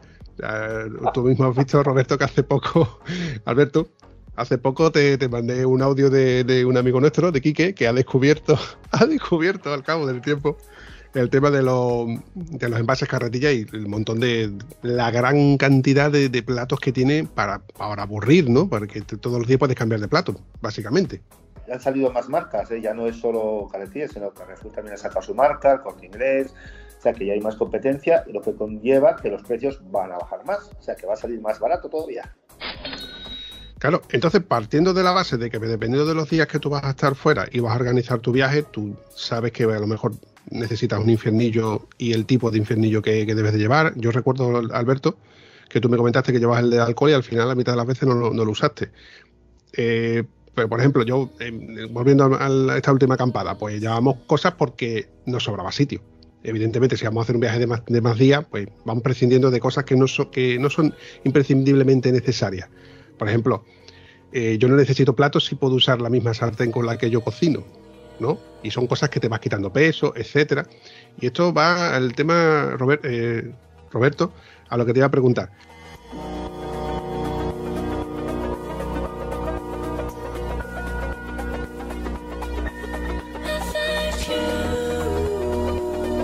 Cuando hacéis un viaje de larga duración, supongo que algún tipo de herramientas y avituallamiento llevaréis en- encima como imprescindible. ¿Qué me podrías decir tú que crees que no es necesario o que sigue imprescindiblemente necesario en este tipo de viajes? Mira, yo de mecánica mm, sabía mucho cuando las motos eran de dos tiempos. Ahora lo más que sé hacer es mm, reparar un pinchazo con el gusano. Yo la herramienta que llevo en la moto cuando hago un viaje largo es la herramienta específica de esa moto. Una llave para desmontar la rueda delantera en la BMW, por ejemplo, y cosas así. Pero no para usarla yo, sino para que la use un mecánico de un sitio donde yo pueda parar. Para evitar que me desmonten una rueda a martillazo o cosas por el estilo. Eso por un lado. Eh, yo creo que ir más allá, las motos, si tú sales con la moto en condiciones, eh, no, se, no se rompen tanto. Y luego, si se rompen, siempre hay un taller, un tío que te suelda un chasis. Eso hay historias por ahí de gente que ha viajado, todas las que quieras. El ir cargado con 30 kilos de herramientas es absurdo. No tiene sentido ninguno. Acabas paseando chatarra por el mundo, que luego nunca la usas, como puede ser mi, mi caso personal, ¿no? Y luego del resto de comida, yo eh, a mí me gusta comer eh, y comprar la comida por el camino, los pueblos y tal. Lo que sí llevo siempre, por ejemplo, si vas a ir a zonas que puede que no tengas dónde comer, como cuando bajas a Dakar, eh, por zonas de Mauritania y Marruecos, eh, lo que hago es que en, Mar- en la parte alta de Marruecos cargo con dátiles, nueces y almendras. Y sobrevives con eso una semana si quieres. Un asturiano ya te digo yo que con eso se muere de y, yo que, y yo que hago propaganda del queso y de jamón de aquí de- del sur. No, No, pero a ver, eh, no te hablo de desayunar, comer y cenar. Normalmente yo llevo, eh, a veces también llevo barritas energéticas de estas del Decathlon, que muchas veces vienen de vuelta a casa después del viaje, pero está bien tenerlo a mano por si de repente tienes que parar en un sitio que no hay nadie, sobre todo en mitad del desierto. Tú piensas que en Mauritania y en, el Sáhara, lo que era el Sáhara español, tienes tramos de 250 kilómetros de nada absoluta. O sea, nada es nada. Entonces, claro, si te y, y bueno, esos 250 se interrumpen con un chiringuito que a lo mejor tiene una comida asquerosa que no se puede ni comer. Entonces ahí sí te viene bien tener una solución. Pero yo si puedo me gusta me gusta arriesgar, me gusta probar lo que sé y me gusta comer lo que come la gente. En Marruecos sobre todo intento comer donde comen ellos, no en los sitios para turistas. No por nada de querer ser más auténtico, sino porque es más barato y comer rico. Oye, cuando has dicho 250 kilómetros sin parar, mm, automáticamente me ha salido a mí el tema de, la autonomía. ¿Cómo lo hacéis? Bueno, esa es otra historia también buena. Yo la única vez que he tenido que usar un bidón ha sido precisamente bajando a Dakar, pero no porque no haya gasolina, porque 250 kilómetros lo hace cualquier moto hoy día. Mm, Cualquier trail media no hace falta que sea una Adventure.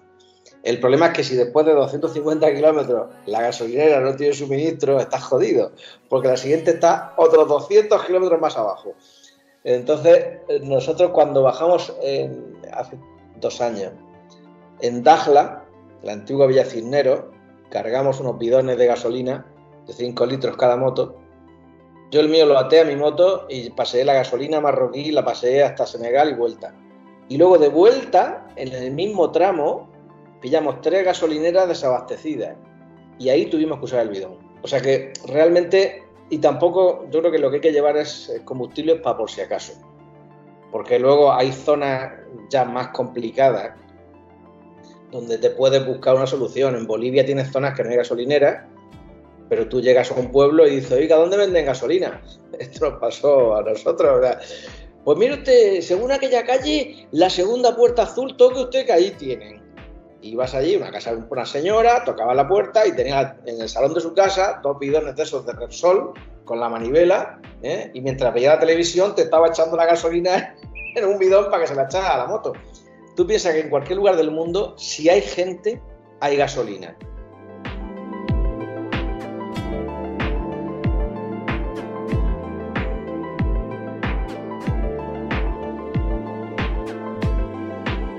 Estoy imaginando a esa señora dando la manivela con un cigarrillo en la boca. Pues sí, yo, yo dije, hostia, la televisión encendida, la cocina al lado y los bidones, digo, aquí vamos a salir volando. O sea, increíble. Y luego te la cobran al precio que quieran también. Eso en, Mauritania hay mucha gente que se pone con tres bidones de gasolina por la mañana en mitad de la carretera. Y cuando la venden, recogen y se van. O sea, que, que siempre, siempre hay solución. Eh, lo único que, que si, si te falla el combustible o, una avería, pues tardas más, pero bu- buscas ayuda y siempre hay alguien que te echa una mano. Lo que pasa es que te lleva tiempo, evidentemente. Hombre, hay que partir de la base de que no estamos en, en la edad media. Hoy por hoy prácticamente tenemos medios y el- buscándote, o sea, buscándote la vida al final, yo creo que sales de, de un modo u otro. Puede que tardes más tiempo, pero al final sales de, de un problema. Roberto, tú que has viajado con tanta gente, con tantas motos, porque la mayoría de, de tus, los usuarios que van contigo, doy por hecho de que van con sus propias motos. Entonces, con esa con ese gran abanico de motos que tú has visto, y marcas y modelos, ¿qué moto crees tú que es la ideal para viajar? Bueno, ahí la pregunta del millón. Yo creo que BMW se ha hecho un mercado muy bueno. Yo creo que las BMW no se rompen menos. Lo que pasa es que la marca ha sido capaz de convertir la debilidad de las averías en una fortaleza. Tiene un servicio postventa que no tiene nadie. Las Hondas, por ponerte el ejemplo de la que tengo ahora, se rompen menos que la BMW, pero tiene un servicio postventa muy malo. Que me perdone mi querido taller donde la llevo, pero es así. No da la misma respuesta a la fábrica de Honda que la de BMW cuando hay un problema. Yo creo que al final, eh, en uso normal, las motos se rompen poco hoy día. Mucha de la gente que yo veo que dice, ah, es que la- las GS son una mierda porque se parten. Hombre, si saltas con ellas como hace el tío del anuncio, pues igual se parte. Pero ya hablamos de un pilotaje extremo. Yo creo que ninguna moto normal, que no sea de competición, te aguanta un pilotaje extremo. La Africa Twin también dice es que las suspensiones son una mierda. Hombre, depende de para qué. Para hacer carreras sí, pero para un uso normal son correctas. Entonces yo creo que eh, en general eh, las motos tampoco dan demasiados problemas, eh, te digo. Más allá de, bueno, lo que te contaba antes en Perú con la GS800, que íbamos cuatro motos iguales y las cuatro se paraban con la altura. O sea, motos de inyección, porque que las motos se te ahoguen por la altura de carburación es normal. Pero una moto de inyección es que se le se calentaba un sensor que tenía y la moto se paraba y te dejaba tirado.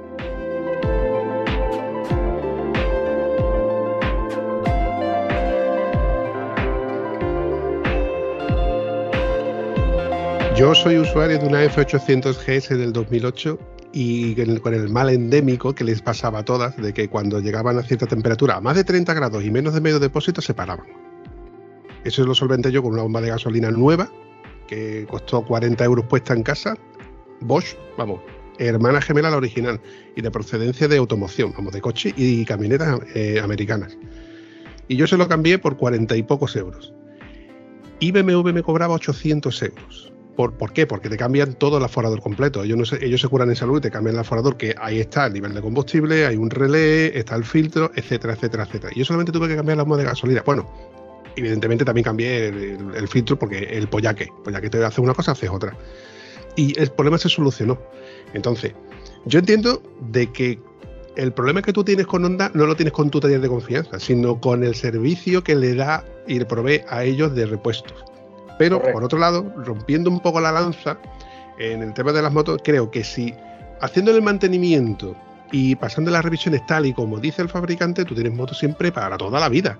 Luego está lo, la, lo, típico, ¿no? Que te han cambiado un rodamiento, que a lo mejor, dependiendo del uso que tú le des, pues se desgasta más, se desgasta menos. O el quitarraste, dependiendo del uso que se le dé y del engrase, pues se le rompa antes se rompa menos. Pero que eso ya, ya no es la moto en sí, el motor. El motor te va a durar lo que tú quieras, siempre y cuando le pases tu mantenimiento y tus revisiones, etcétera, las motos actuales. Ahora, no le puedes decir que yo hubiera hecho la moto 28.000 kilómetros si no le he pasado un, un mínimo mantenimiento. Claro. Entonces, yo rompo un poco la, la, lanza en favor de que las motos se rompen porque nosotros hacemos que se rompan. Independientemente de eso, BMW tiene un servicio técnico impecable, ¿vale? Tiene unas piezas que valen su precio, su peso en oro. Es que esa es la parte que a mí me, mata. Si, si, si, pusieran el precio de, de, de mano de obra incluso al nivel de un usuario medio, que es el que quiera acceder a esa marca, pues yo creo que se vendían incluso más. Pero ¿qué pasa? Que entonces todo el mundo tendría BMW. Entonces ya la gente con pasta no tendrían BMW, tendrían, nos vamos a Ducati, ¿no? por poner un ejemplo, nos vamos a Mimota o nos vamos a marcas que sean mucho más exclusivas. Por eso BMW es BMW y Kinko es Kinko, sin desmerecer una y ni merecer a otra. Sí, yo en mi caso te puedo decir que mi problema no es con el taller, que me atienden de maravilla, eh, con, en Honda, sino es un problema de política de la fábrica Honda. ¿no? O sea, aquí no hay secretos. Todo el que tiene una Honda lo sabe. Yo la Venture mía que tengo la moto tiene 67.000 kilómetros en tres años y medio y el único problema que me ha dado mínimo ha sido el, la suciedad con el del, del, del, depósito de combustible, que ese modelo concreto de ese año venía con, con problemas y que me tocó muchas cartas a fábrica hasta que por fin nos hicieron caso y se hizo cargo la, fábrica. Pero es que a los japoneses les cuesta mucho reconocer ese tipo de cosas. Para eso los alemanes son bastante más... Eh, eficaces. También te digo que el mantenimiento de una Africa Twin cuesta la tercera parte de lo que te cuesta una GS. Y es Honda, ¿eh? que tampoco hablamos de Kinko. No, no, no, Honda se, ha puesto las pilas, igual que Yamaha. Yamaha también está sacando unas, unas motos, sobre todo en el tema de road y en el tema trail, que le está haciendo mucho la competencia a BMW, que eso es bueno, ¿eh? Ojo, a mí cuanto más competencia haya, mejor.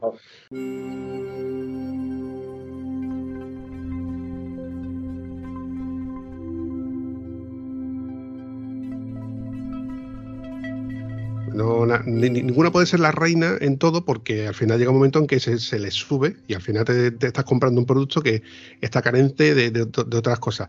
Tú, como has sido usuario de 800, sabes que el 800 que del primer modelo era carente de suspensiones.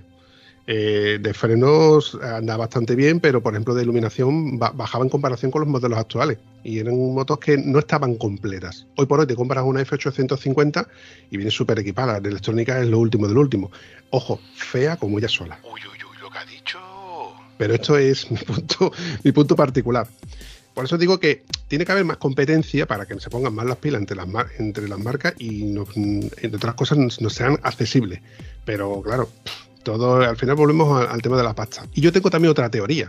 Si tú a tu taller le dices, oye, que te voy a traer la moto mañana, no, mañana no tengo tiempo, escúchame, ¿cuánto va la revisión? ¿150? Venga, te voy a dar 250. Tú sobornas al taller y se busca la fórmula de tener tu moto arreglada cuando tú quieras tenerla. Eso es así. Hombre, por favor. Sí. Los sobornos son así. Y hablando de sobornos, ¿alguno tiene algo que contarme sobre el tema de los sobornos? Bueno, ahí hay muchas historias. Yo creo que el soborno eh, es una parte del, viaje. Eh, a mí me, dan mucha rabia estos que van de aventureros fornidos eh, y luego lloran como nenazas porque la policía marroquí les pide una propina amablemente con una sonrisa. A ver, yo creo que cuando vas de viaje a ciertos sitios te expone a que te pidan dinero. Otra cosa es cómo lo hagan de agresivo pero en general es parte del viaje y tienes que gestionarlo y sin indignarte ni ponerte ahí, eh, ¿sabes? Grabándolo en vídeo y ni hostias de esas. Es, parte de la experiencia del viaje que tienes que saberla manejar. A mí no me gusta pagar soborno. Eh, lo que pasa es que, bueno, en algunas fronteras, pues hombre, estás comprando tiempo. Eh, la, la, frontera de Mauritania con el Sáhara español hay mucha gente que presume de que no paga nada. Claro, es fácil. ¿Qué tarda en cruzarla sin pagar? Cuatro horas. Yo la cruzo en dos estoy comprando dos horas. Porque le doy a un tío 20 euros y se ocupa de acelerar los procesos, nada más. Y yo se gana la vida así. Entonces tampoco puedes entender mucho de lo, de lo que llamamos soborno aquí. En África es el medio de vida. Hay gente que va todos los días a esa frontera a ver a qué turista le echa una mano a cambio de 20 euros o de 30 euros. Se ganan la vida así. Para ti te suena un soborno, pero es la realidad. ¿Eh? O como me pedía un, un oficial senegalés, que me dice el tío, 10 euros, digo, 10 euros por sellarme el pasaporte, dice, sí. Yo digo, pero esto es un abuso. Me dice, bueno, más abuso es cuando yo voy a su país que me piden 150 euros por un visado. Y me tuve que callar. O sea que no hay que indignarse tanto, hay que gestionarlo amablemente y ya está.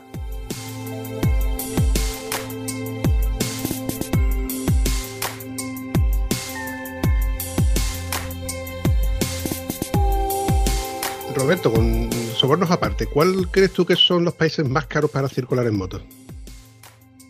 sin duda, Cabo Norte es un viaje caro. O sea, Noruega, Suecia, Dinamarca, todo eso es eh, gasolina cara.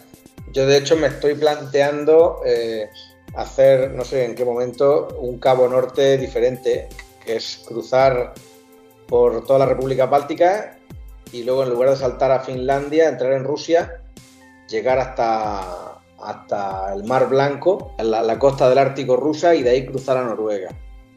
Yo creo que ahí se ahorra pasta, porque Rusia la gasolina es mucho más barata y, y luego la bajada hay que hacerla por los fiordos. Eso es imperdible. Pero hay formas, hay países a los que está complicado ir por un tema de precio. Pero básicamente Centro Europa en general es caro, salvo que te vayas a la zona de los Balcanes o los antiguos países del, del, bloque, del antiguo bloque del Pacto de Varsovia, eh, que ahí sí son económicos todavía, Pero sobre todo, para mí, la referencia de países caros, pues eso, eh, Inglaterra, por supuesto, o sea, todo Reino Unido, el, típico viaje a Escocia, es un viaje caro, Islandia es un viaje muy caro, porque tienes dos ferries muy costosos también, y luego el coste de la vida allí es elevado. Y no, tampoco puedes ir de, muy de camping porque con el clima que tienen es complicado ahí hay, hay gente que elige su destino de viaje y me parece perfecto en función del coste de la vida de ese país. Y yo creo que es un criterio que hay que tenerlo en cuenta. Muy en cuenta. ¿Y tú, Alberto, en este viaje que has hecho, cuál crees tú que es el país más caro? Yo, Suiza. Yo, sin, sin duda, de los que he estado, Suiza es que es impresionante lo de, lo de Suiza. Me acuerdo una vez que estaba lloviendo a mares, no podíamos acampar, por lo que decía eh, Roberto del tema del tema y el chico que estaba allí en el hotel sale y dice, mira, eh, si queréis os dejo el precio de coste. Os dejo el precio de coste y, dormís aquí. Ah, vale, genial. ¿Cuál es el precio de coste? Dice, 123 euros. Y digo, ostri, ostri. Dice, mira, yo pago a mis empleados un sueldo de 3.000 euros y como comprenderás, yo no puedo ponerte el precio que tenéis vosotros en España de 60, 50 eh, euros, no puedo, es que no puedo, es que no, no me puedo permitir poner eso. Entonces, claro, una tableta de chocolate, 13 euros. Decía mi, mis cuajes, tráeme una tableta de chocolate. Y yo, no, te compro un coche. Antes de comprarte una tableta de chocolate. 13 euros una tableta de chocolate en un supermercado. No piensas que la estaba comprando en una tienda especializada en chocolates o no. Una tableta de chocolate normal. Entonces Suiza también me pareció muy guapa, una pasada a las carreteras para, para rutear, pero te vale más pegar un tirón y irte a Italia a comer. Joder para ir finalizando el, episodio, ¿dónde podemos encontrar la información sobre tus viajes y dónde podemos encontrar esa fotografía de, por ejemplo, estos últimos, eh, este último, esta última ruta que, has estado haciendo? que yo he estado viendo, he estado cotillando las fotos, que por cierto son fotos muy chulas, ¿eh? Bueno, las fotos son todas de teléfono, de iPhone. ¿eh? Ya me he vuelto. Yo, yo era fotógrafo, hubo un tiempo en que viajaba con un equipo de fotografía, con objetivos y tal. Luego me pasé las cámaras compactas y al final ya con el iPhone y a correr. O sea que la verdad es que el teléfono hace maravillas. Pero, pero bueno, pues a ver, nosotros tenemos la página de Kimoto que es eh, www.kimoto.travel, que el, dominio .travel es exclusivo para las empresas de, de viajes. Y luego la, la, base de la agencia nuestra es kikoitours.com. La marca Kimoto es con la que tenemos, Kimoto.travel es con la que con la que comercializamos todo lo que son los, viajes en, moto. Y eh, bueno, en Facebook, lógicamente, también está como Kimoto Tours, en lugar de Kimoto.travel. Intenté cambiarlo, pero los de Facebook, como son intocables, me dicen que es un cambio muy importante. Cambiar Tours por Travel, ya me dirás cuál es el problema. Pues Kimoto Tours. lo tenemos. Ahí, además de, de tener eh, la información de viaje, voy subiendo yo, pues como la excursión de hoy, sin ir más lejos, de mis propias fotos las voy compartiendo un poco para dar eh, ideas, que no todo sea dar la matraca con los tours que ofrecen, ¿no? sino eh, intento que sobre todo el Facebook sea un, un punto donde ofrece información general sobre viajes, consejos en moto,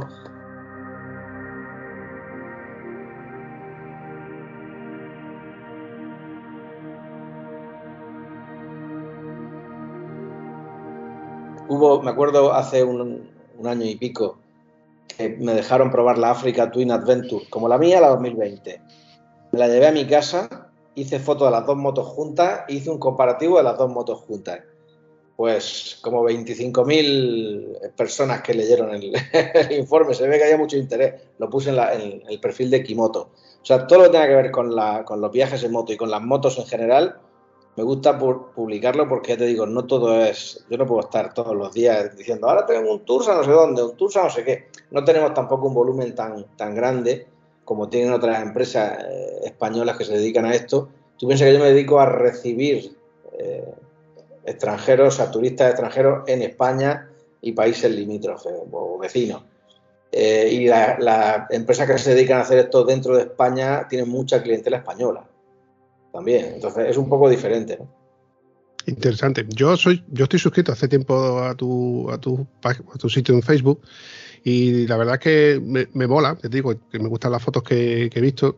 La verdad que invito a todo el mundo que le eche un vistazo, sobre todo al Facebook, y poder estar así, porque son fotos más, más personales, ¿no? Son fotos más, más cotidianas, ¿no? No son fotos tan preparadas, tipo travel o tipo publicidad, ¿no? Son fotos que la verdad es que a mí me gustan.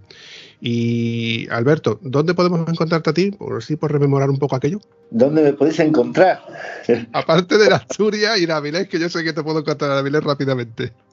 Sí, nada, pues en, en, en YouTube, en, en, Pegasus en Rumbo, ¿eh? esa es la página de, de YouTube, en Facebook por, por, nombre y apellido, Alberto Bior, lo tengo en abierto. Y ahí es donde publico pues todo, todos lo, los viajes, los preparativos, las locuras que se me ocurren, como la del cementerio que os he comentado, que no tardaré en escaparme y, acampar allá arriba en, en, la colina esta. Y, y, nada, todo lo que me vaya enterando y que pueda informar al resto de moteros y moteros que me informen a mí, porque yo aprendo de todos, Oye, y eh, aventurándome un poco, mm, ¿tienes algo pendiente o algo previsto para hacer un próximo viaje? Porque supongo que después de tanto tiempo que has estado en moto, ya tendrás la mente en lo próximo, ¿no? Sí, ya, ya sabes que, que, cuando volvemos de viaje, de un viaje largo, ya estamos en la vuelta ya pensando en el siguiente, ¿no? Y ya estamos ya cavilando.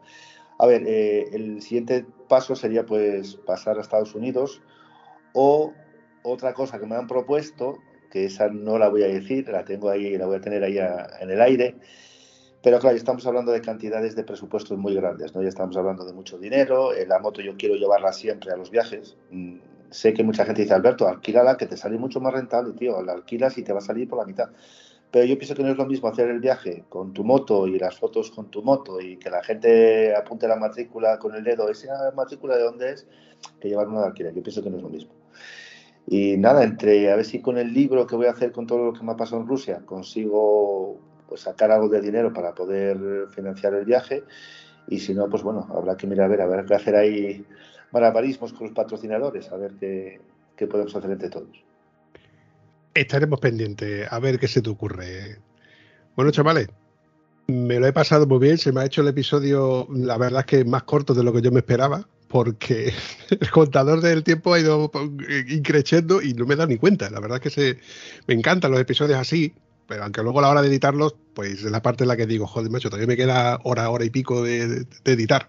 Pero no puedo más que decir que me lo he pasado muy bien, o como también solemos decir en el episodio, que bien me ha pasado Así que yo os emplazo para en un futuro, si queréis pasaros por aquí, ya sabéis que tenéis mi, contacto y, si no, mi becario os lo pasa rápidamente y os ponéis en contacto conmigo para bueno, otro, otro ratito de charla. ¿Os parece? Perfecto. ¿Dónde estás, por cierto, físicamente? Físicamente yo me encuentro en Huelva, en el sur del sur, vamos, prácticamente. Pero Huelva capital. Huelva capital, sí. No estoy pegando Portugal ni tampoco estoy pegando a Sevilla. Estoy en una zona limítrofe. Si en noviembre, si abre Marruecos a final de noviembre y bajo por Marruecos, me pasaré allí a hacer otra visita. Si precisamente por donde yo circulo, eh, si tenéis que, o alguno de los que nos, estén escuchando, tenéis que pasar por Canarias, hay un ferry que pasa sí o sí por Canarias. De hecho, no, uno no, hay dos ferries, uno de Balearia y otro de Armas que pasa por Canarias. Y, todos los que pasan por aquí normalmente se hacen, me pasan su contacto y normalmente hago por, verlo. Y de todas formas, tenéis que pasar por Portugal, pues prácticamente también pasáis por, por mi zona. Así que si en cualquier momento necesitáis sea infraestructura o, que os eche un cable, podéis contar conmigo. O un poquito de jamón. Otro con el jamón. Ya otro, fijación tenéis con el jamón y con la jamba de Huelva. bueno, chavales, lo dicho. Un placer, un abrazo y nos vemos la siguiente. Un abrazo. Hasta luego. Chao. Chao. Si te ha gustado el episodio, no dudes ni olvides comentarlo en cualquiera de las plataformas donde puedes encontrar el podcast. Nos hace mucha ilusión y nos ayuda a seguir creando contenido. Bueno, a mí no, que soy una voz, al vampi.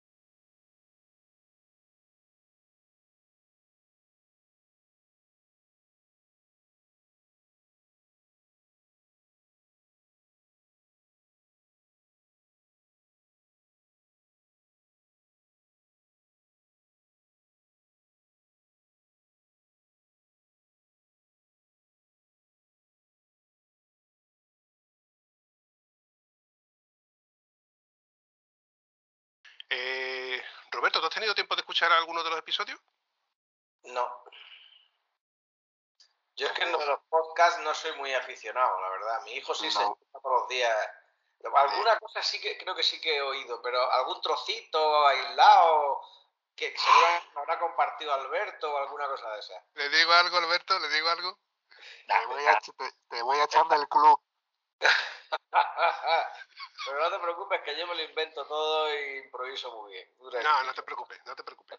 Sí que te digo que la aplicación podcast en Apple está integrada. Y fue gracias a Apple y, que ya tiene integrada esa aplicación donde yo empecé a engancharme a esto de los podcasts, pero hace ya un montón de años.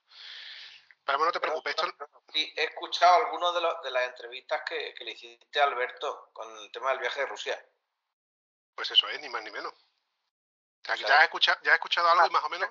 Eso es lo único que he escuchado. Roberto no tiene, Alberto no tiene un pelo de tonto. y cosas así. ¿Me entendéis, no?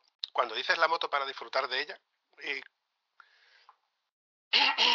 menos mal que luego yo soy el que me encargo de recortar todo esto. Yo mismo me meto la bronca.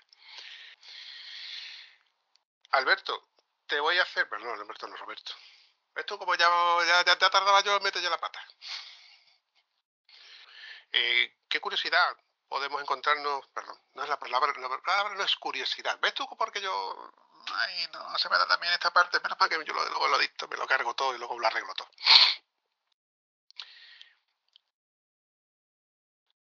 Coño, qué rápido se ha ido Roberto. Lo lo tomó en serio. Tomó en serio, no se da cuenta que era la grabación. No está acostumbrado, no está acostumbrado. Alberto, que me encanta volver a verte, me encanta de que estés bien